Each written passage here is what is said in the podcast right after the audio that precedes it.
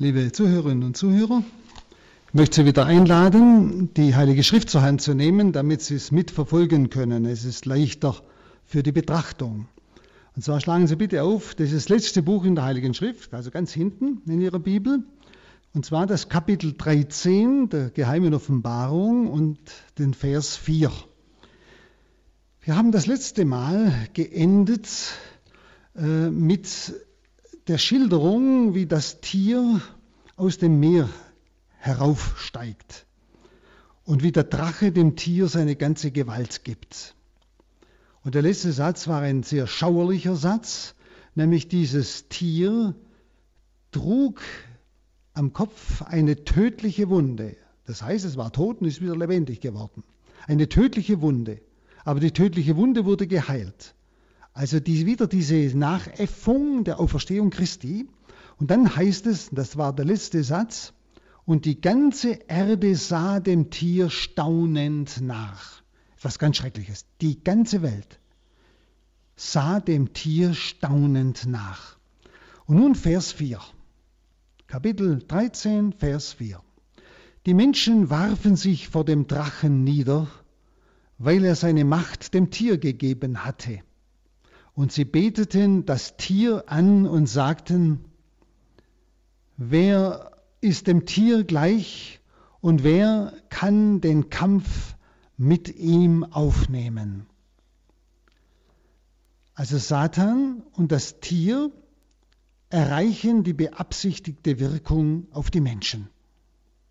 Nämlich die Menschen bekennen sich zu dem Tier und damit zu dem, der dem Tier diese Gewalt verliehen hat, und zwar als einem göttlichen Wesen. Denn es ist ja schließlich ein religiöser Zuruf. Wer ist dem Tiere gleich? Denken Sie wieder an die Parallele von heiligen Michael. Michael, wer ist wie Gott? Wer ist dem Tiere gleich? Immer wieder diese Nachäffung Satans, nicht der immer wieder Gott nachäfft. Der Drache, das ist der Satan, wie, ja im, wie wir es letztes Mal gehört haben, im Kapitel 12, der Drache ist das eigentliche Fundament des Tieres. Aber da der Drache ja einer außerweltlichen Ordnung angehört, bleibt er ja unsichtbar. Der Drache ist ja Satan, ist ja ein Geist, der ist ja unsichtbar. Nicht? Der Drache bleibt unsichtbar, aber er ist das Fundament des Tieres und gibt dem Tier seine ganze Macht. Die göttliche Verehrung, die jetzt dem Tier geschenkt wird, als dem Abbild seines Wesens, also dem Abbild des Drachen, wird letztlich dem Drachen dargebracht. Die Verehrung, die dem Tier dargebracht wird, wird letztlich dem Drachen dargebracht. Schauen Sie, hier haben Sie wieder diese Analogie zwischen Gott und Christus. Christus ist wie es im Hebräerbrief 1.3 heißt, der Abglanz seiner Herrlichkeit und Ausprägung seines Wesens, nämlich der Herrlichkeit des Vaters und die Ausprägung des Wesens des Vaters. Und genau so wird es nachgeäfft. Das Tier ist gleichsam Abbild des Wesens des Drachens. Und so wird entsprechend der Religion Christi eine Religion des Tieres begründet. Und in dieser Religion des Tieres tritt anstelle der Anbetung Gottes und seines Gesalbten, nämlich Christi, tritt die Nachäffung eines Kultes des Teufels und seiner und seines Abgesandten, nämlich des Drachen. Genau die Parallele. Und schauen Sie, liebe Zuhörerinnen und Zuhörer, das ist überhaupt nichts Fremdes. Wir haben das in unseren Landen überall. Ich habe mir dieser Tage erzählen lassen, wie stark auch diese Satans Verehrung und Anbetung schon im Osten aufkommt, dieser ganze Satanskult. Dann Vers 5. Und es wurde ermächtigt, nämlich das Tier. Es wurde ermächtigt, mit seinem Maul anmaßende Worte und Lästerungen auszusprechen. Es wurde ihm Macht gegeben, dies 42 Monate zu tun. Also hier wird das Werkzeug des Tieres genannt. Und sein Werkzeug ist das Maul. Und es das heißt, es wurde ihm gegeben. Sie kennen diesen Ausdruck schon. Es wurde ihm gegeben. Das heißt also wiederum, es wurde ihm von Gott gegeben. Denn alles, was ist, verdankt ja seine Fähigkeit Gott. Aber das heißt auch, dass ihm nur bestimmte Zeit und bestimmte Möglichkeit gegeben ist. Also selbst wenn Geschöpfe ihre Möglichkeiten gegen ihren Schöpfer verwenden, kann es nur mit seiner Zulassung geschehen. Und deshalb bleibt auch die Wirkmöglichkeit dieses Tieres beschränkt auf ein bestimmtes Unheilsmaß. Vergleichen Sie auch äh, den Kapitel 11, Vers 2, da ist was ähnliches. Da heißt es, wenn sie ihren Auftrag als Zeugen erfüllt haben, wird sie das Tier, das aus dem Abgrund aufsteigt, bekämpfen, besiegen und töten. Also aber immer nur eine, hat nur eine bestimmte Wirkmöglichkeit. Dann die Verse 6, 7 und 8. Das Tier öffnete sein Maul, um Gott und seinen Namen zu lästern seine Wohnung und alle, die im Himmel wohnen. Und es wurde ihm erlaubt, mit den Heiligen zu kämpfen und sie zu besiegen. Es wurde ihm auch Macht gegeben über alle Stämme, Völker, Sprachen, Nationen. Alle Bewohner der Erde fallen nieder vor ihm, alle, deren Name nicht seit der Erschaffung der Welt eingetragen ist ins Lebensbuch des Lammes, das geschlachtet wurde. Das Tier versteht es also, mit großen Worten und geschickter Rede Aufmerksamkeit zu wecken. Es muss also um eine Person gehen bei dem Tier. Der Drache ist unsichtbar, weil er Satan ist. Das Tier steigt aus dem Meer heraus, aus einem Element, also etwas Sichtbares. Und hier mit dem Maul, das drückt aus, es muss eine Person sein, dieses Tier, das mit fesselnder Beredsamkeit die Menschen für den Drachen gewinnt. Und die gotteslästerlichen Namen auf seinem Kopf, die haben wir ja schon auch im Kapitel 13, Vers 1 äh, auch gehört und gelesen. Da heißt es, und ich sah, ein Tier stieg aus dem Meer mit zehn Hörnern und sieben Köpfen. Auf seinen Hörnern trug es zehn Diademen und auf seinen Köpfen Namen, die eine Gotteslästerung waren. Also da stand es auch schon. Also diese gotteslästerlichen Namen auf seinem Kopf, die ja sein Wesen kennzeichnen sollten, die werden durch seine Worte auch noch bestätigt. Seine Rede wendet sich gegen Gott und gegen alles, was zu Gott gehört. Also, also im Himmel und auf Erden zu Gott gehört, heißt es. Also nicht nur mit Worten, sondern auch mit Taten bekämpft das Tier die Heiligen, das heißt die Gläubigen. Die gehören ja alle zur Gemeinschaft der Heiligen. Also es bekämpft nicht bloß mit Worten, sondern auch mit Taten die Heiligen. Also die Gläubigen, die an Gott festhalten. So wie die beiden Zeugen im Kapitel 11, Vers 7, die wir vorletztes Mal betrachtet haben, äh, genauso unterliegen auch die Heiligen dieser äußeren Gewalt, also Heiligen eben die gläubigen Menschen auf dieser Welt. Sie unterliegen, unterliegen dieser äußeren Gewalt. Also Gott lässt es zu, dass seine Heiligen, also die Gläubigen, ihre Treue mit dem höchsten Preis bezahlen, nämlich mit dem Blutzeugnis. Aber die Kirche Christi steht nicht unter dem Angstdruck der kurzen Zeit, wie es in Offenbarung 12.12 12 schon geheißen hat. Darum jubelt ihr Himmel und alle, die darin wohnen. Weh aber euch, Land und Meer, denn der Teufel ist zu euch hinabgestiegen. Seine Wut ist groß, und weil er weiß, dass ihm nur noch kurze Frist gegeben ist, Die Kirche Christi steht nicht unter dem Angstdruck der kurzen Zeit, die der, der Macht der Finsternis gegeben ist. Die christlichen Märtyrer wissen ihre Namen unauslöschlich eingetragen im Buch des Lebens. Sie haben mit der Kirche Christi eben den Atem der Ewigkeit. Und sie wissen, und selbst wenn sie umgebracht werden, sie bekommen das Erbe der Herrlichkeit, auf das sie sich ja bereits schon vorbereiten.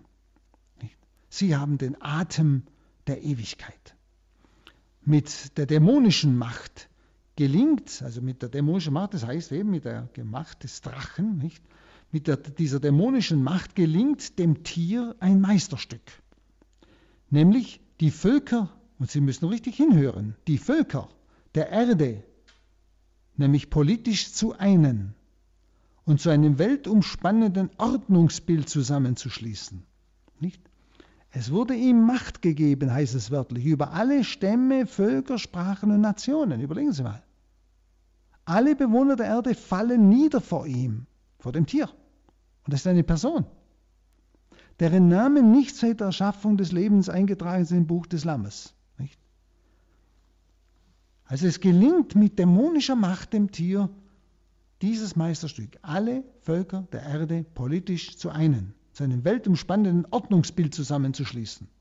Wissen Sie, deshalb sollten wir nicht Angst kriegen, aber hellhörig bleiben. Wenn es immer heißt von einer Weltregierung und das kommt von verschiedenen Seiten. Das können Sie lesen, das können Sie hören heute. Einfach hellhörig bleiben. Es muss es noch nicht das sein, was hier steht, aber es könnte schon in diese Richtung drängen. Christus hat uns das durch Johannes offenbart, dass wir hellhörig bleiben, ohne Angst, denn wir wissen, was das Ziel ist und wohin es geht. Nun, hinter dieser Art, die Welt zu vereinen, sieht Johannes die Macht der Finsternis, wie es auch beim Lukas Evangelium 22, 53 heißt. Tag für Tag war ich bei euch im Tempel und ihr habt nicht gewagt, gegen mich vorzugehen, aber das ist eure Stunde, Jetzt hat die Finsternis die Macht. Da steht genau dieses Wort. Die Macht der Finsternis.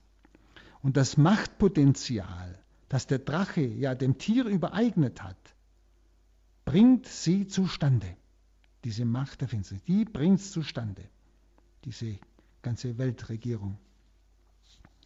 Und so vermag das Tier diese göttliche Verehrung allerorts durchzusetzen.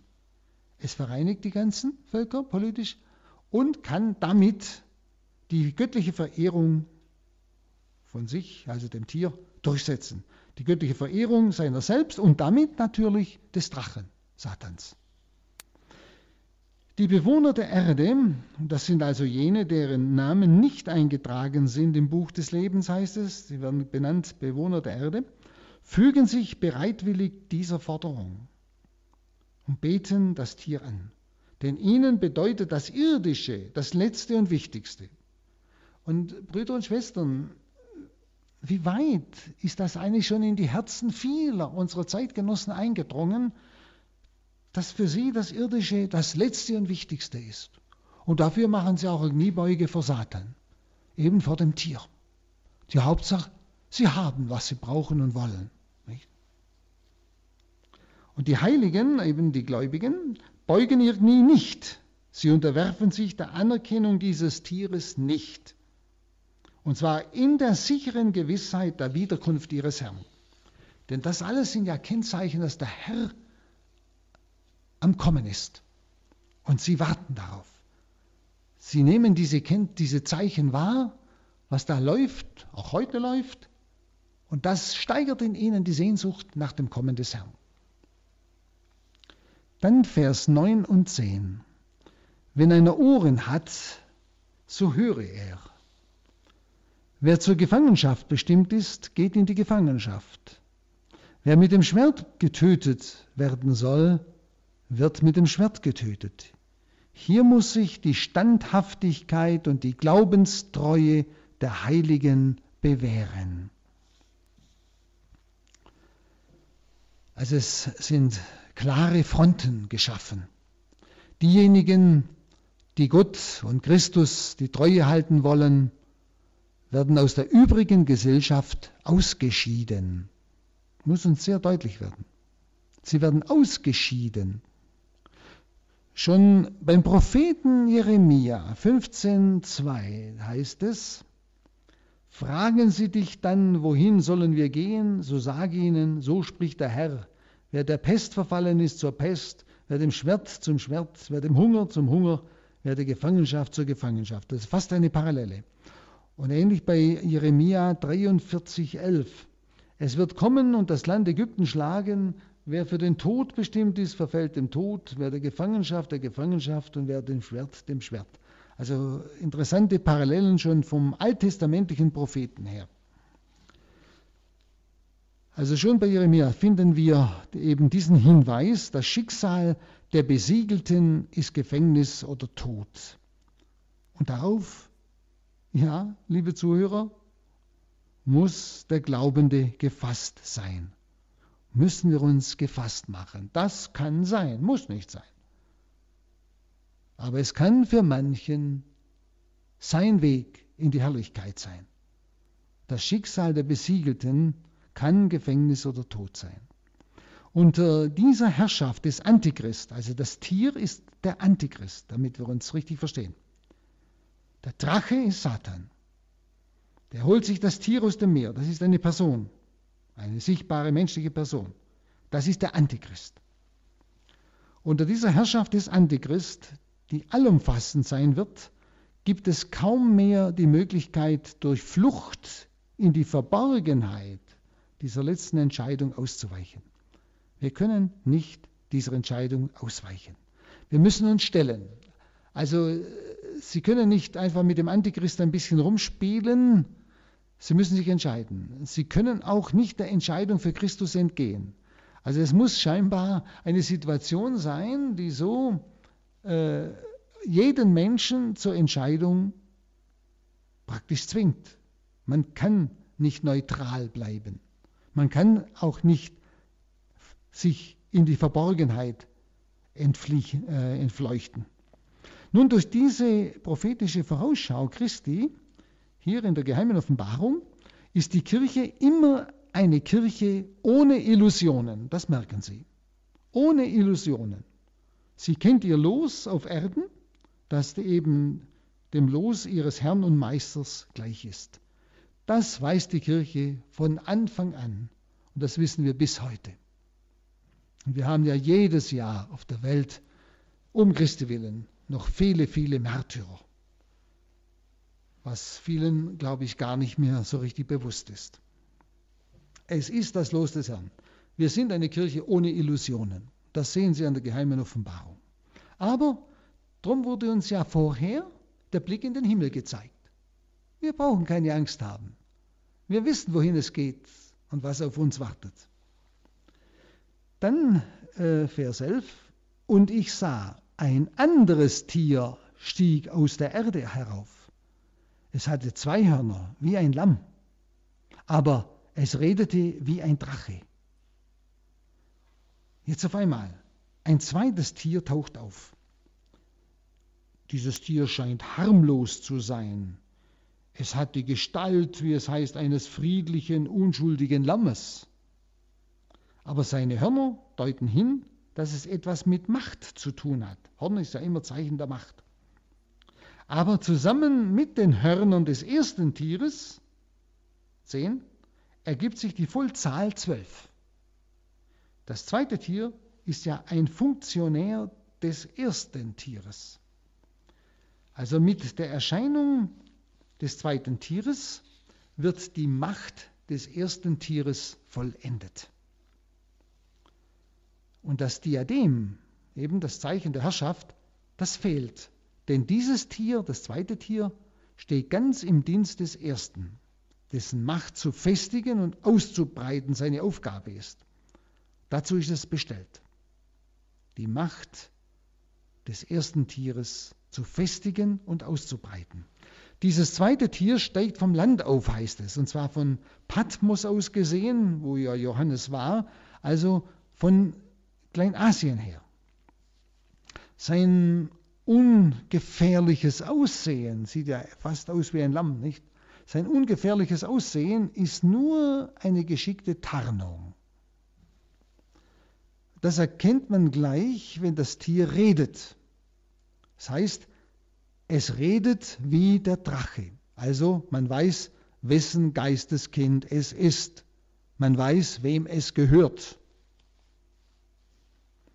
Und dieses zweite Tier ist gleichsam, man könnte sagen, der Theologe des Antichrist, der Theologe des ersten Tieres. Das ist das zweite Tier.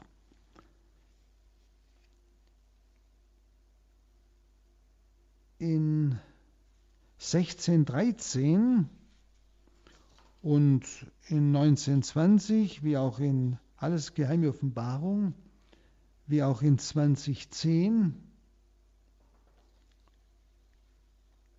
da wird dieses zweite Tier der falsche Prophet genannt. Da heißt es nämlich, dann sah ich aus dem Maul des Drachen und aus dem Maul des Tieres und aus dem Maul des falschen Propheten drei unreine Geister hervortreten, die wie Frösche aussahen. Dann die andere Stelle, aber das Tier wurde gepackt und mit ihm der falsche Prophet, nicht? Also der vor den, seinen Augen Zeichen getan hat und dadurch alle verführt hat, die das Kennzeichen des Tieres angenommen und sein Standbild angebetet hatten. Und dann bei Apokalypse 2010 heißt noch einmal, und der Teufel, ihr Verführer, wurde in den See von brennenden Schwefel geworfen, wo auch das Tier und der falsche Prophet sind. Tag und Nacht werden sie gequält in alle Ewigkeit. Also an diesen drei Stellen der geheimen Offenbarung wird dieses zweite Tier äh, dieser Prophet des, des ersten Tieres genannt, der falsche Prophet. Sein Aufzug zeigt sehr deutlich den Lügenpropheten, von dem der Herr schon in Matthäus 7,15 spricht, wo er sagt, hütet euch vor den falschen Propheten, sie kommen zu euch wie harmlose Schafe. Machen Sie die Parallele, nicht? Wie ein Schaf sieht der Kerl aus. Wie harmlose Schafe. In Wirklichkeit aber sind sie reißende Wölfe. Nicht? Also es dürfte nicht nur eine politische Erscheinung sein, dieses, dieser falsche Prophet, sondern auch eine geistige Größe. Also wie vom Wissen her, Intelligenz her. Also es dürfte, es dürfte, Sie wissen Sie, wir haben ja keine Sicherheit, können nicht sagen, es ist das und das, sondern es geht darum, dass wir einfach hellhörig bleiben, hellhörig sind. Deshalb sagt es uns der Herr. Und wenn der Geist Gottes uns führen darf, dann wird er uns im richtigen Augenblick sehr wohl erkennen lassen, was in der geheimen Offenbarung gemeint ist, eben wenn es akut wird. Also es dürfte nicht nur um eine politische Erscheinung gehen, sondern auch um eine, um eine geistige Größe sich handeln. Denn dieses zweite Tier stellt der Welt das erste vor, nämlich den Antichrist, und macht das erste Tier bekannt mit seinem Wesen und offenbart seine Macht. Also hier ist wieder die Analogie, wenn Sie genau hinhören, zu sehen, nämlich zwischen Jesus Christus und dem Heiligen Geist. Und das ist sicher nicht zufällig. Das Gegenbild zum wahren Gott ist mit dem zweiten Tier nun vollständig, nämlich der Drache mit den beiden Tieren sind eine satanische Dreieinigkeit. Dann der Vers 12 die ganze Macht des ersten Tieres übte es, nämlich das zweite Tier, vor dessen Augen aus. Es brachte die Erde und ihre Bewohner dazu, das erste Tier anzubeten, dessen tödliche Wunde geheilt war. Jetzt kommt das wieder, was wir letztes Mal am Schluss gesagt haben. Das Tier trägt eine tödliche Wunde und die ganze Welt staunt ihm nach. Eben die Nachäffung der Auferstehung Christi. Also der Einsatz des zweiten Tieres gilt der unbegrenzten Machtergreifung des ersten Tieres. Und dazu ist es vom ersten Tier bestellt und ausgerüstet. Es soll die Menschen zur Anbetung des ersten Tieres bringen. Und es gleicht, oder äh, man könnte sagen, es soll die Menschen gleichsam hinführen zur Anbetung des ersten Tieres als ein Gott. Und es geht nicht um eine philosophische Weltanschauung. Das scheint da nicht gemeint zu sein. Sondern es geht hier um wirklich einen religiösen Glauben. Es soll die Weltmacht des Antichrist religiös verklären. Die Weltmacht des Antichrist soll hier religiös verklärt werden und die Menschheit dazu gebracht werden, diesem anbetende Verehrung zu erweisen. Dem Antichrist, dem Tier, dem ersten Tier, das die Macht vom Drachen hat. Also die Gestalt des falschen Propheten nimmt, könnte man sagen, priesterliche Züge an. Schauen Sie, und auch heute, denken Sie, die ganze New Age-Richtung, nicht? Spricht er immer wieder davon, von einer Einheitsreligion. Sicher sind viele Kriege aus den verschiedenen Religionen hervorgegangen. Nicht? Was wir heute, heutzutage immer wieder erleben, kommt ja immer wieder von fanatisch religiösen Menschen. Nicht? Und es gibt Ausreden, wir machen eine Einheitsreligion. Nicht? Da haben alles Gleiche nicht? und dann ist Friede auf Erden, so ungefähr. Und äh, Sie können es ja in Zeitungen lesen, es gibt so eine Weltzeitschrift, die von einem Maitreya-Messias spricht. Einem, der in London sich vorbereitet, der von Himalaya kommen soll. Nicht? Und der der Messias der Juden, der Messias der Christen und Messias der Mohammedaner sein soll. Und er will diese Einheitsreligion und scheinbar sollen da schon Wunder geschehen. Und er hat auch einen, diesen sogenannten Benjamin Krämer, äh, der ihn überall propagiert. Aber ob es das ist, das kann ich Ihnen nicht sagen. Aber ich sage Ihnen nur, es sind so Bilder, wo man merkt, so etwas ist denkbar. Und ich weiß, dass, äh, oder so ich weiß, ich habe es halt gelesen, äh, dass höchste, auch amerikanische Politiker sich mit denen in Verbindung gesetzt haben, weil sie von da das Heil erwarten. Das sie sich scheinbar sonst nicht mehr vorstellen können. Also wieder Ordnung in den Finanzen und in allem. Also irgendwelche Dinge laufen schon. Das wiederum macht uns überhaupt keine Angst, sondern wir sind Beobachter. Wir wissen von Gott aufgeklärt, was eigentlich in dieser Welt geschieht. Es wird euch gesagt, was kommen wird, damit wir einfach bereitet sind und dass wir für die Entscheidung bereitet sind. Und deshalb auch das Kommen des Herrn herbeibeten, herbeiwünschen. Dann Vers 13 bis 17. Es tat große Zeichen, dieses Tier. Das ist also das erste Tier. Sogar Feuer ließ es vor den Augen der Menschen vom Himmel auf die Erde fallen. Es verwirrte die Bewohner der Erde durch die Wunderzeichen, die es im Auftrag des Tieres tat. Also das ist der falsche Prophet, nicht das zweite Tier. Er tut es im Auftrag des Tieres. Es befahl den Bewohnern, befahl den Bewohnern der Erde, den Bewohnern der Erde. Ich habe vorhin gesagt, Bewohner der Erde ist hier in der geheimen Offenbarung gemeint, die eben das Tier und sein Standbild anbeten. Es befahl den Bewohnern der Erde, ein Standbild zu errichten zu Ehren des Tieres, also des Antichristen, das mit dem Schwert erschlagen worden war und doch wieder zum Leben kam, das ist diese tödliche Wunde. Es wurde ihm Macht gegeben, dem Standbild des Tieres Lebensgeist zu verleihen, sodass es auch reden konnte und bewirkte, dass alle getötet wurden, die das Standbild des Tieres nicht anbeteten. Die Kleinen und die Großen, die Reichen und die Armen, die Freien und die Sklaven, alle zwang es, nämlich dieser falsche Prophet, das zweite Tier, auf ihrer rechten Hand oder ihrer Stirn ein Kennzeichen anzubringen. Kaufen oder verkaufen konnte nur, wer das Kennzeichen trug, nämlich den Namen des Tieres oder die Zahl seines Namens.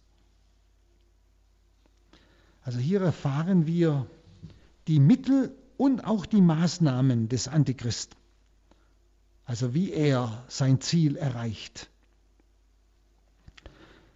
Jesus, der wirkliche Messias, lehnt es ab, seine göttliche Sendung durch Wunderzeichen unter Beweis zu stellen, wie wir es ja auch in äh, Matthäus 6, 1 bis 4 erfahren können. Da heißt es ja, ähm, hütet euch eure Gerechtigkeit vor den Menschen zur Schau zu stellen, sonst habt ihr keinen Lohn von eurem Vater im Himmel zu erwarten. Die rechte Hand soll nicht wissen, was die linke tut. Der Vater sieht das Verborgene. Also Christus will nicht Außergewöhnliches. Er will, äh, ihm geht es um die Gesinnung des Herzens. Aber der Lügenprophet, der bringt große Schauwunder hervor. Wenn Jesus Wunder getan hat, dann um des Glaubens der Menschen willen, damit sie erkennen, dass er von Gott gesandt ist. Aber der Lügenprophet, der bringt große Schauwunder hervor. Aber das hat uns auch Jesus vorausgesagt in Matthäus 24, 24. Denn es wird mancher falsche Messias und mancher falsche Prophet auftreten. Und sie werden große Zeichen und Wunder tun, um wenn möglich auch die Auserwählten irre zu führen. Also selbst diese. Nicht? Oder im zweiten Thessalonicher Brief schreibt Paulus in 2,9, der Gesetzeswidrige, das ist der Antichrist, aber wird, wenn er kommt, die Kraft des Satans haben, eben des Drachen, nicht? Er wird mit großer Macht auftreten und trügerische Zeichen und Wunder tun. Es ist interessant, diese gleichen Aussagen von verschiedenen Personen, die also Gott diesen Einzelnen mitgeteilt hat. Also auch genau diese Dinge, gerade dieser Lügenprophet mit diesen Schauwundern hat Jesus uns vorausgesagt. Und auch vorausgesagt, dass diese Schauwunder die Wirkung auf die Menschen nicht verfehlen. Sie staunen, die Leute. Die Welt staunt. Es gelingt ihm sogar das Wunder des Elia, nicht? der in 1 Könige 1838 das Feuer vom Himmel kommt, nicht? oder wie es hier heißt, aus dem Mund des Standbildes und so weiter. Also nachdem der Glaube der Erdenbewohner für diesen Antichrist geweckt ist, werden sie dann zum entsprechenden Kult geführt. Das Standbild soll dieses unsterbliche Tier mit seiner irdischen Macht dauernd im Bewusstsein der Menschen wachhalten. Deshalb soll es überall sein. Und so beginnt dieses Standbild, das Tier nämlich, die Denkart der Menschen zu beherrschen. Also die Urteilskraft. Dieses Tier, dieser Antichrist, wird sogar Philosophen anregen für ihre Philosophie, wird sogar Dichter inspirieren. Also es entwickelt sich in der Gesellschaft eine Grundeinstellung, die bestimmt ist vom Geist des Tieres.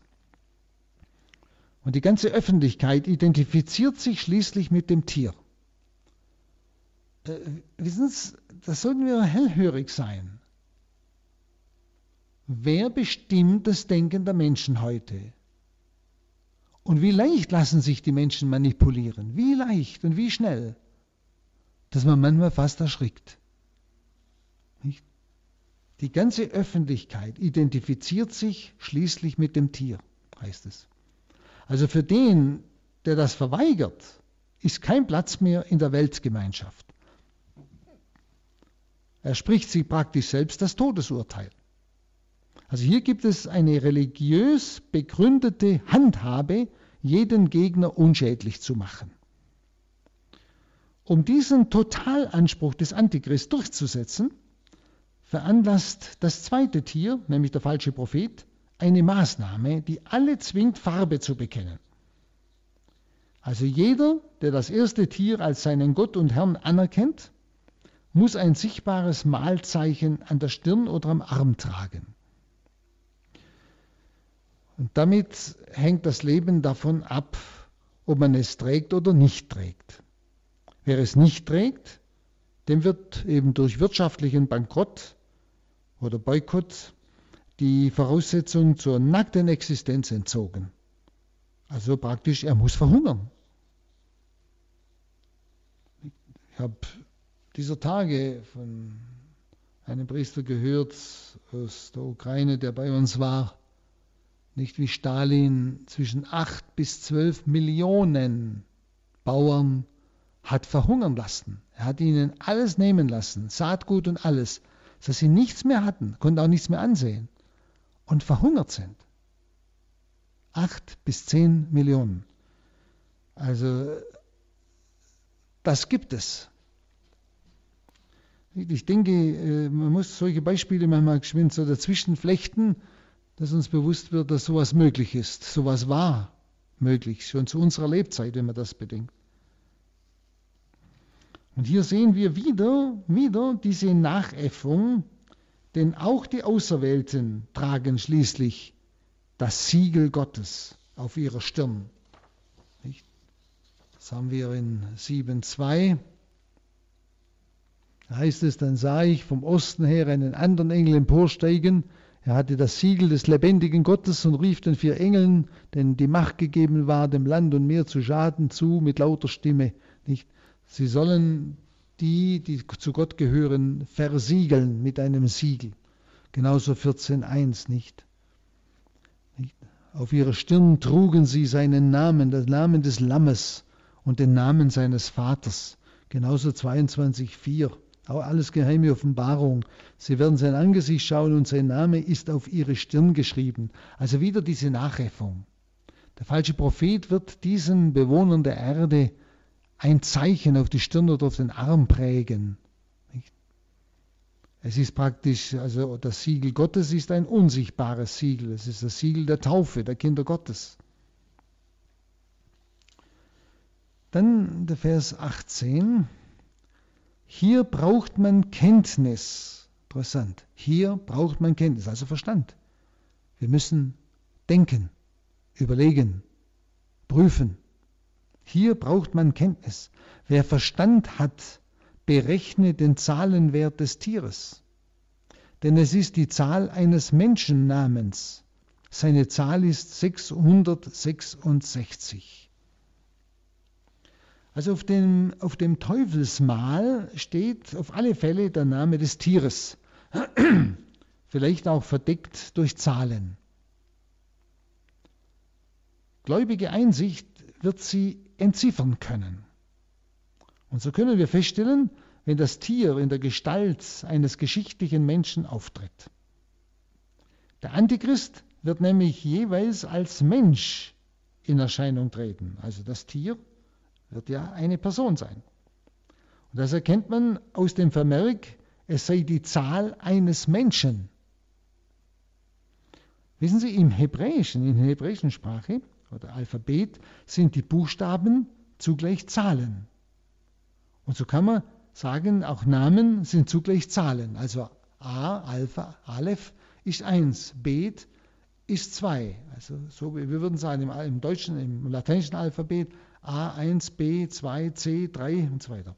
Und so ist im, im Hebräischen sind die Buchstaben zugleich Zahlen, sodass man also einen Namen auffächern kann in Zahlen. Und darum heißt es hier, dieses Zeichen ist die Zahl eines Menschen. Also gleichsam, wo die Buchstaben des Namens des Menschen wohl in einer Zahl ausgedrückt sind. Und nach dem heiligen Irenäus dürfen die Christen überzeugt sein, dass ihnen die notwendige Weisheit übernatürlich geschenkt wird, damit sie den Antichrist erkennen. Und die Zahl, die hier angegeben ist, die können Sie heute vielfach sehen. Es ist sehr auffällig. 666. Sie können das bereits auf verschiedenen gedruckten Dingen sehen. Sie können es auf äh, Scheckkarten sehen. Sie können es auf Rezepten sehen, die allgemein gedruckt sind. Sie können es auf schwarzen Autos sehen. Es fällt langsam. Sicher dürfen Sie es nicht bei jeder dreifachen Sechs gleich etwas Dämonisches vermuten. Ich meine, das wäre auch nicht, sicher nicht richtig. Denn mancher weiß das gar nicht und kriegt halt diese Zahl. Aber sie wird schon auch bewusst, bewusst benutzt, diese Zahl. Und wenn Sie mal hellhörig sind, werden Sie es merken. Ich wurde auch hingewiesen, wenn Sie Computer, Computer ist ja ein gemachtes Wort. Wenn Sie diese Buchstaben in Zahlen umwandeln, mal 6, kriegen Sie 666 raus. Ob das Zufall ist, weiß nicht. Oder wenn Sie dieses WWW nehmen, das, sind im, äh, das ist im hebräischen Waf, Waf ist 6. Nicht? Also man muss nicht den Teufel hinter der Wand überall sehen und, und das, das, das tue ich auch nicht. Aber ich möchte einfach die Leute ein bisschen wachrütteln. Einfach mal so hinhören, aufmerksam sein, Augen auf, Ohren auf. Was hat Gott uns offenbart? Was beginnt schon? Oder was kann man schon entdecken? Wo versuchen es Menschen schon? Einfach hellhörig zu sein, um nicht hereinzufallen. Am Tag der Entscheidung, würde ich sagen. Das ist mir wichtig. Hellhörig sein. Man übergeht diese Dinge leicht und auch von, von gläubiger Seite wird oft das alles bagatellisiert. Und die andere Seite nimmt das Tod ernst. Das ist das Verrückte. Dann gehen wir in das Kapitel 14. Vielleicht allgemein zu diesem Kapitel. Das Lamm und sein Gefolge könnte man es überschreiben. Es geht um die Bewahrung der Kirche. Denn äh, was wir jetzt gehört haben, da kann es einem schon schaurig werden, nicht? Da fragt man sich schon, ja, kommt da überhaupt noch einer durch, wenn er sich zu Christus und zum Vater bekennt, zu Gott? Oder werden da alle ausgemerzt? Stirbt die Kirche aus? Nicht? Das ist immer das Schöne bei der geheimen Offenbarung, wenn es so richtig dick kommt, dann kommt auf einmal wieder ein Blick in das Endgültige. Also dann wird wieder eine Hoffnung gegeben. Es ist wirklich eine Botschaft der Hoffnung, aber realistisch, wissen Sie? Unverblümt wird uns gesagt, was ist und was kommen wird. Also es geht um die Bewahrung der Kirche. Auf dem Höhepunkt des endgeschichtlichen Kampfes im elften Kapitel, das haben wir letztes Mal ja betrachtet, im zwölften, wurde ja im Tempel ein Bezirk abgesteckt, wenn Sie sich erinnern, das ist das vorletzte Mal gewesen. Da wurde im Tempel ein Bezirk abgesteckt. Und zwar ein Bezirk, der vom Ansturm der höllischen Mächte nicht überrannt werden kann.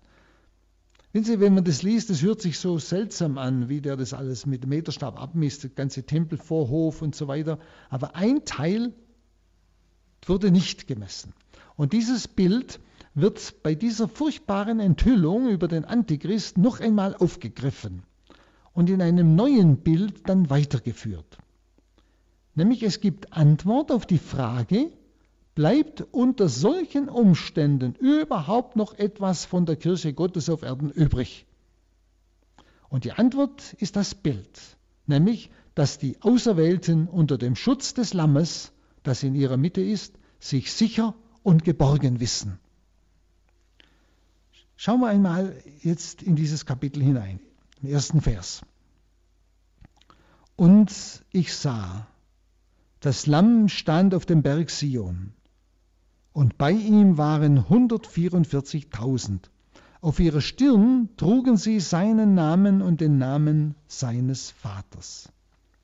Also der Schauplatz der Vision befindet sich auf Erden.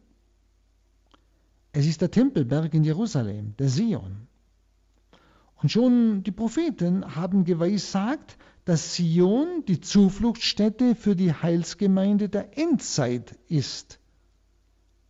Und der Tempelberg, Sion, sind ja Bilder, Vorbild für die Kirche. Schauen Sie, Joel in 3,5 der schreibt, und es wird geschehen, wer den Namen des Herrn anruft, wird gerettet. Denn auf dem Berg Sion und in Jerusalem gibt es Rettung. Wie der Herr gesagt hat, und wen der Herr ruft, der wird entrinnen. Und noch einmal der Prophet Joel 4,17. Dann werdet ihr erkennen, dass ich der Herr, euer Gott bin, und dass ich auf dem Sion wohne, meinem heiligen Berg. Jerusalem wird heilig sein Fremde werden nie mehr hindurchziehen. Also das Lamm ist als Sieger jetzt vorgestellt. Es ist umgeben von den Auserwählten. Wie gesagt, auf Erden. Jerusalem, Zionsberg. Also es geht nicht um jetzt ein Bild im Himmel, sondern auf Erden. Und zwar, die sind vollständig versammelt, heißt es. diese Auserwählten um das Lamm. Das Zeichen der Zugehörigkeit zum Lamm ist eben sein Name und der Name Gottes, der Name des Vaters auf der Stirn. Und dann heißt es in 2 und 3, dann hörte ich eine Stimme vom Himmel her, die dem Rauschen von Wassermassen und dem Rollen eines gewaltigen Donners glich. Die Stimme, die ich hörte, war wie der Klang der Harfe, die ein Harfenspieler schlägt. Und sie sangen ein neues Lied vor dem Thron und vor den vier Lebewesen und vor den Ältesten. Aber niemand konnte das Lied singen lernen, außer den 144.000, die freigekauft und von der Erde weggenommen worden sind. Also die Vision ist wie gesagt auf Erden in Jerusalem. Das Zeichen also des Vorläufigen. Doch ist die ganze Szene eigentlich eingetaucht in das verklärte Licht der auch der kommenden Vollendung im Himmel. Also inmitten der Vergänglichkeit sind die Versammelten schon im Einklang mit ihrer endgültigen Gestalt, wie es eine Stimme aus dem Himmel eigens andeutet. Also das Dröhnen gewaltiger Donner, das war schon in früheren Bildern oft Ausdruck der furchterregenden Majestät Gottes und der Erhabenheit seiner himmlischen Welt. Die Gefolgschaft des Lammes macht den Eindruck einer überlegenen Ruhe. Also wenn Sie noch einmal an dieses, diese ganzen Aussagen vom Tier und dem äh, falschen Propheten des Tieres denken, da hätte man das Gruseln bekommen können. Und jetzt wird uns ein ganz ruhiges Bild gezeigt. Derer, die das Zeichen nicht des Tieres tragen, sondern Jesu, das Zeichen Gottes. Die Gefolgschaft macht den Eindruck, die Gefolgschaft des Lammes, den Eindruck einer überlegenen Ruhe und einer unbeirrbaren Sicherheit. Das ist das, was Gott uns gibt. Schauen Sie, das ist die Hoffnung. Selbst wenn diese Dinge kommen und wir nicht wissen, ob sie uns umbringen oder nicht, dass in uns eine unwahrscheinliche Frucht des Geistes ist. Diese Sicherheit, diese überlegene Ruhe. Durch das Lamm in ihrer Mitte sind die Auserwählten bereits jetzt auf Erden verbunden mit den seligen Scharen im Himmel, deren Lied sie ja vernehmen und sich auch jetzt schon dieses Lied zu eigen machen dürfen. Es ist das Siegeslied auf den vorausgeschauten Endsieg des Lammes und die Vollendung der Gottesherrschaft. Das ist unser Lobpreis. Das ist das Lied des Sieges, das Moses gesungen hat nach dem Durchzug durchs Rote Meer. Und Gott loben und anerkennen kann nur, wer ganz ihm gehört. Dann die Verse 4 und 5. Sie sind es, die sich nicht mit Frauen befleckt haben, denn sie sind jungfräulich. Sie folgen dem Lamm, wohin es geht. Sie allein unter allen Menschen sind freigekauft als Erstlingsgabe für Gott und das Lamm. Denn in, ihnen, in ihrem Mund fand sich keinerlei Lüge. Sie sind ohne Makel. Was heißt das? Sie müssen also ganz und unbeirrbar auf der Seite Christi stehen. Also das Erste, was von ihnen ausgesagt wird, ist ihre Jungfräulichkeit. Das ist das Zeichen eben der Ungeteiltheit für den Herrn und seine Sache. Also diese Verfügbarkeit für Gott. Wie es Matthäus 19,12 heißt. Denn es ist so, manche sind von Geburt aus zur Ehe unfähig, manche sind von den Menschen dazu gemacht und manche machen sich selbst dazu, um des Himmelreiches willen. Wer das fassen kann, der fasse es. Oder auch in 1 Korinther 7, 32, nicht, wo Paulus darüber spricht. Und genauso 2. Korinther 11, 2. Denn ich liebe euch mit der Eifersucht Gottes. Ich habe euch einem einzigen Mann verlobt und euch als reine Jungfrau zu Christus geführt. Gemeint ist einfach mit diesem Begriff der Jungfräulichkeit sicher, die bewusst jungfräulich leben. Aber wissen Sie, das soll ja jeder. auch der in der Ehe lebende Christ, soll ja ganz und gar in der, ganz in der Hingabe an den Herrn leben. Er soll es ja im Zeichen leben, was die anderen schon in der Verwirklichung leben. Also das, das ist der ganz tiefe Sinn. Es sind die, die ganz ungeteilt dem Herrn anhangen und die ganz für seine Sache verfügbar sind. Ich würde sagen, in ihrer Berufung. Das sind die, die hier geschildert werden. Also das heißt, man könnte so sagen, wenn Sie in dieser Zeit der geheimen Offenbarung, in dieser Zeit der Entscheidung, da kommt ein alltägliches Christsein nicht mehr durch. Das haben wir ja beim Kommunismus gemerkt, das haben wir im Osten Deutschlands erlebt, also wir haben unter Hitler erlebt.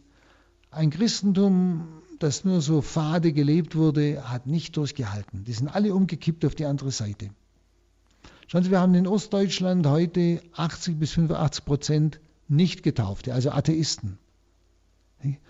Da, merken Sie einfach, dass es in dieser Entscheidung darauf ankommt, ganz zu Christus zu stehen. So ein bisschen Welt und ein bisschen Gott hält hier nicht durch. Und darum müssen wir uns bereiten. Nicht? Wir müssen uns ganz entscheiden für Gott. Gott muss die, die wirkliche Mitte sein ihm ganz zur Verfügung stehen, ganz ungeteilt ihm gehören. Das nennt man ganz Hingabe. Und nur solche werden einfach auch diese Zeit durchstehen können. Und zwar mit Freude, mit Ruhe, wie es hier geschildert wird, nicht gelassen.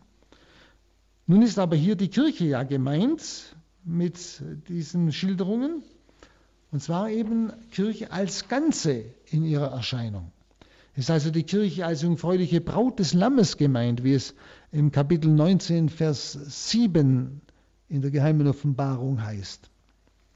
Wir wollen uns freuen und jubeln und ihm die Ehre erweisen, denn gekommen ist die Hochzeit des Lammes und seine Frau hat sich bereit gemacht. Das ist die Kirche. Nicht? Und die Freiheit vollkommener Liebe bindet die Auserwählten an ihren Herrn. Sie stehen zu ihm in unbedingtem Gehorsam und folgen ihm auf allen Wegen, die er sie führt, ganz gleich welche. Also ihre Bereitschaft schreckt vor nichts zurück, selbst wenn er sie den Weg führt, den er selbst gegangen ist, nämlich in seinem Tod. Also wir brauchen keine Angst zu haben. Es wird eine Kraft in uns sein, dass wir gelassen um das Lamm sind. Selbst wenn es bis in den Tod geht. Wir haben keinen Grund zur Angst. Mit dem Wort Erstlingsgabe ist noch besagt, dass mit ihnen der Anfang gemacht ist für die Heimholung der ganzen Welt unter die Gottesherrschaft. Sie stehen also deshalb in der Welt als Hoffnungszeichen, diese entschiedenen Christen. Und zwar als Verheißung einer heilen Zukunft für die gesamte Schöpfung Gottes. Und als viertes Merkmal für die Gefolgschaft des Lammes ist die unbedingte Wahrhaftigkeit, die ist extra noch betont. Wer Gott angehört, dessen Wesen Wahrheit und Zuverlässigkeit ist, der kann nicht mehr dem Vater der Lüge dienen. Das ist Satan. Lauterkeit im Denken und Gesinnung, Wahrhaftigkeit im Wort, Zuverlässigkeit in Handel und Wandel, also eindeutiges Wesen, bei dem also Wort und Taten nicht auseinanderklaffen. Das heißt, es geht um die klare Persönlichkeit. Es geht um eben um eine Person, auf die Verlass ist. Nur sie kann im Lichte Gottes bestehen. Das ist eben die Wahrheit, das Licht Gottes. Also auch das ist ein wichtiges Kriterium, liebe Zuhörerinnen und Zuhörer, ob jemand in der Wahrheit ist, ob sein Wesen wahr ist, ob sein Wort und seine Tat übereinstimmen, ob es ein wahrhaftiger Mensch ist. Der Geist des Tieres ist der Geist der Lüge. Also auch daran können Sie bereits unterscheiden heute in dieser Welt. Die innere Wirklichkeit der Gemeinschaft der Heiligen ist in diesem Bild also vollständig gezeichnet. Das, was, jetzt, äh, was ich jetzt vorgelesen hatte. Die ganz zu Christus gehören. Das ist das volle Bild der Kirche. Die Gläubigen stehen bereits in der Gottesherrschaft, verbunden mit dem Herrn in ihrer Mitte, als ihr Hirt und ihr Heiland. Und dann kommt die Vorbereitung auf das Endgericht. Die beiden Heerlager sind jetzt geschildert. Die Fronten sind abgesteckt, sehr deutlich. Der kleinen Herde nach Lukas 12, 32 in der Gefolgschaft des Lammes ist die Bewahrung zugesagt. Der kleinen Herde ist die endgültige Auseinandersetzung, die es ihren Anfang nehmen kann, angekündigt, aber es ist ihr die Bewahrung zugesagt. Und so heißt es dann im Kapitel 14, Vers 6 und 7.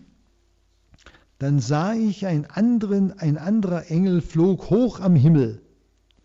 Er hatte den Bewohnern der Erde ein ewiges Evangelium zu verkünden, alle Nationen, Stämmen, Sprachen und Völkern.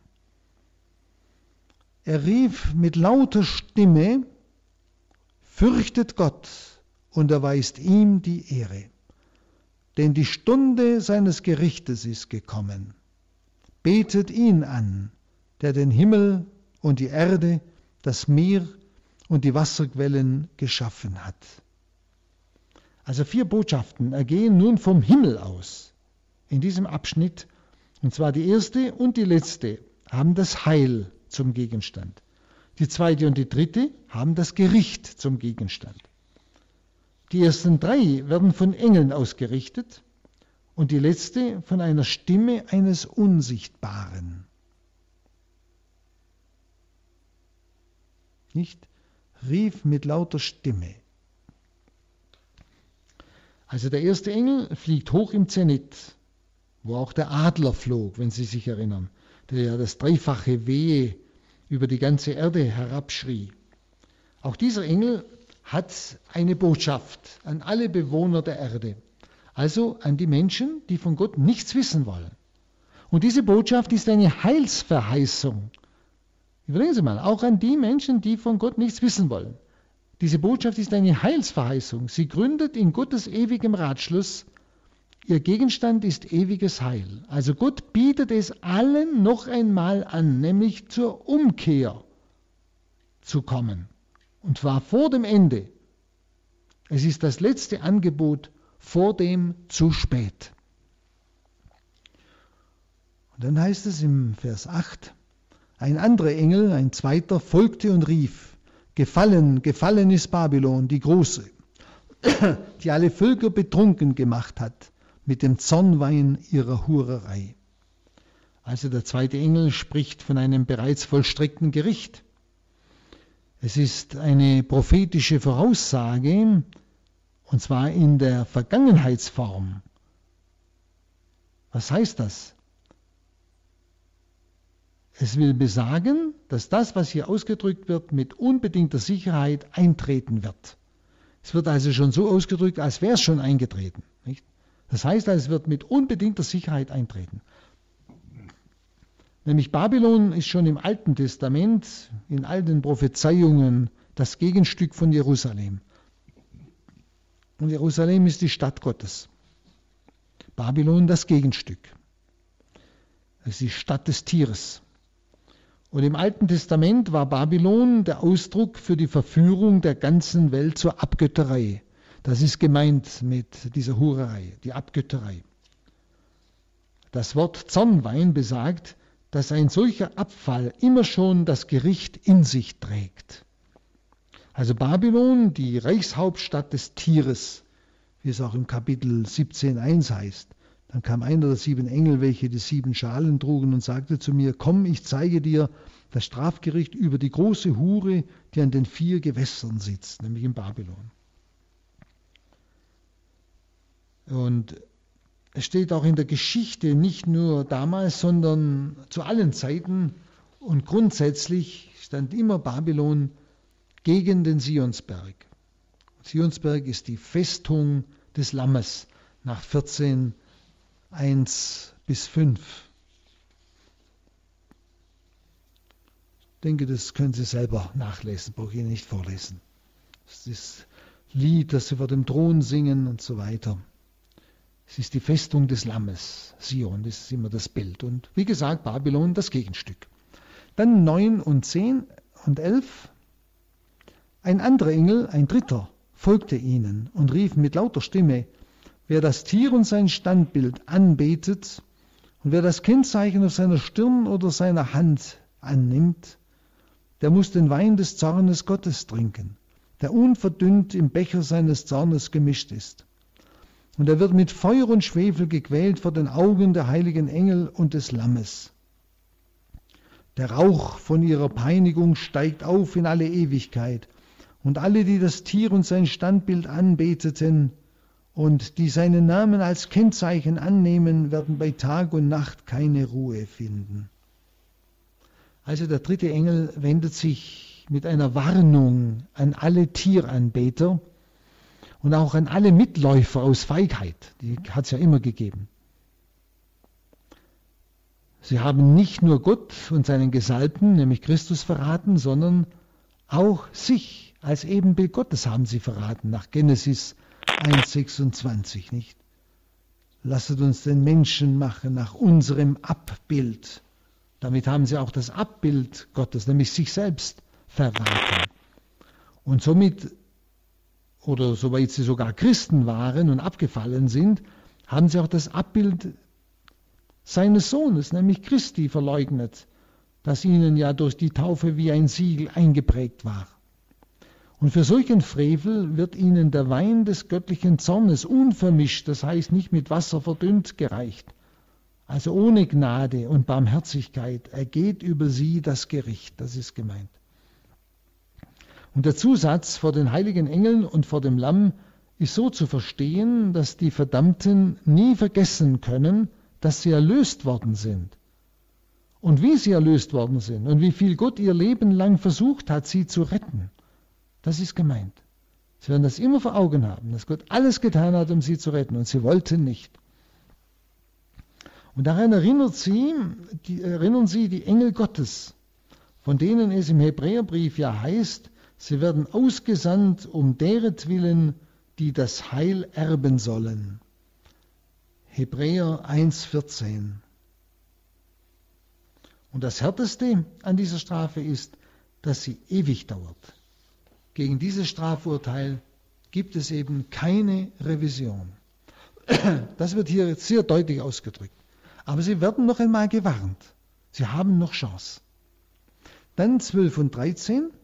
Hier muss sich die Standhaftigkeit der Heiligen bewähren, die an den Geboten Gottes und an der Treue zu Jesus festhalten. Und ich hörte eine Stimme vom Himmel her rufen, schreibe, selig die Toten, die im Herrn sterben. Von jetzt an, ja, spricht der Geist, sie sollen ausruhen von ihren Mühen, denn ihre Werke begleiten sie. Also angesichts des schrecklichen Endes der Verworfenen wiederholt Johannes seinen Aufruf zur Standhaftigkeit. Es ist also ein Hinweis, dass der Glaube auch einer Bewährung gewachsen sein muss in der die menschliche Existenz als solche auf dem Spiel steht. Als eine Stimme vom Himmel bestätigt das Mahnwort des Johannes, und zwar durch eine Seligpreisung, die denen gilt, die sich in der Verfolgung bewährt haben und den Zeugentod gestorben sind. Johannes bekommt die Aufforderung, zur Beglaubigung dieser Tatsache es aufzuschreiben. Tod also ist nicht Ende, sondern Übergang vom Vorläufigen zum Endgültigen. Dann im Vers 14, dann sah ich eine weiße Wolke. Auf der Wolke thronte einer, Darf ich der wie ein Menschensohn Wie, er trug einen goldenen Kranz auf dem Haupt und eine scharfe Sichel in der Hand. Also es erscheint die Hauptperson dieser Gerichtsverhandlung. Es ist der Menschensohn. Drei Engel gehen dem Erscheinen des Menschensohnes voraus und drei weitere folgen. Anfangs, also in der Berufungsvision, in 1.13, wo es heißt, ganz am Anfang, und mitten unter den Leuchtern einen, der wie ein Mensch aussah. Nicht? Also anfangs in der Berufungsvision war Christus mit dem gleichen Namen vorgestellt worden, nämlich mit dem Titel Menschensohn. Und auch da kam er auf den Wolken des Himmels. Wolke ist immer Zeichen der Gegenwart Gottes. Ähnliches finden wir bei Daniel 7,13. Da heißt es, immer noch hatte ich die nächtliche Visionen. Da kam mit den Wolken des Himmels einer wie ein Menschensohn.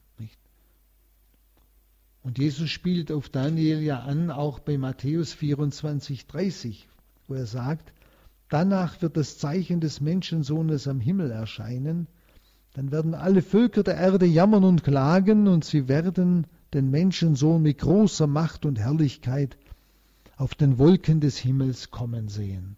Genauso auch in 6, Matthäus 26, 64. Wir werden Menschensohn zur Rechten der Macht Gottes sitzen, auf den Wolken des Himmels kommen sehen. Genauso.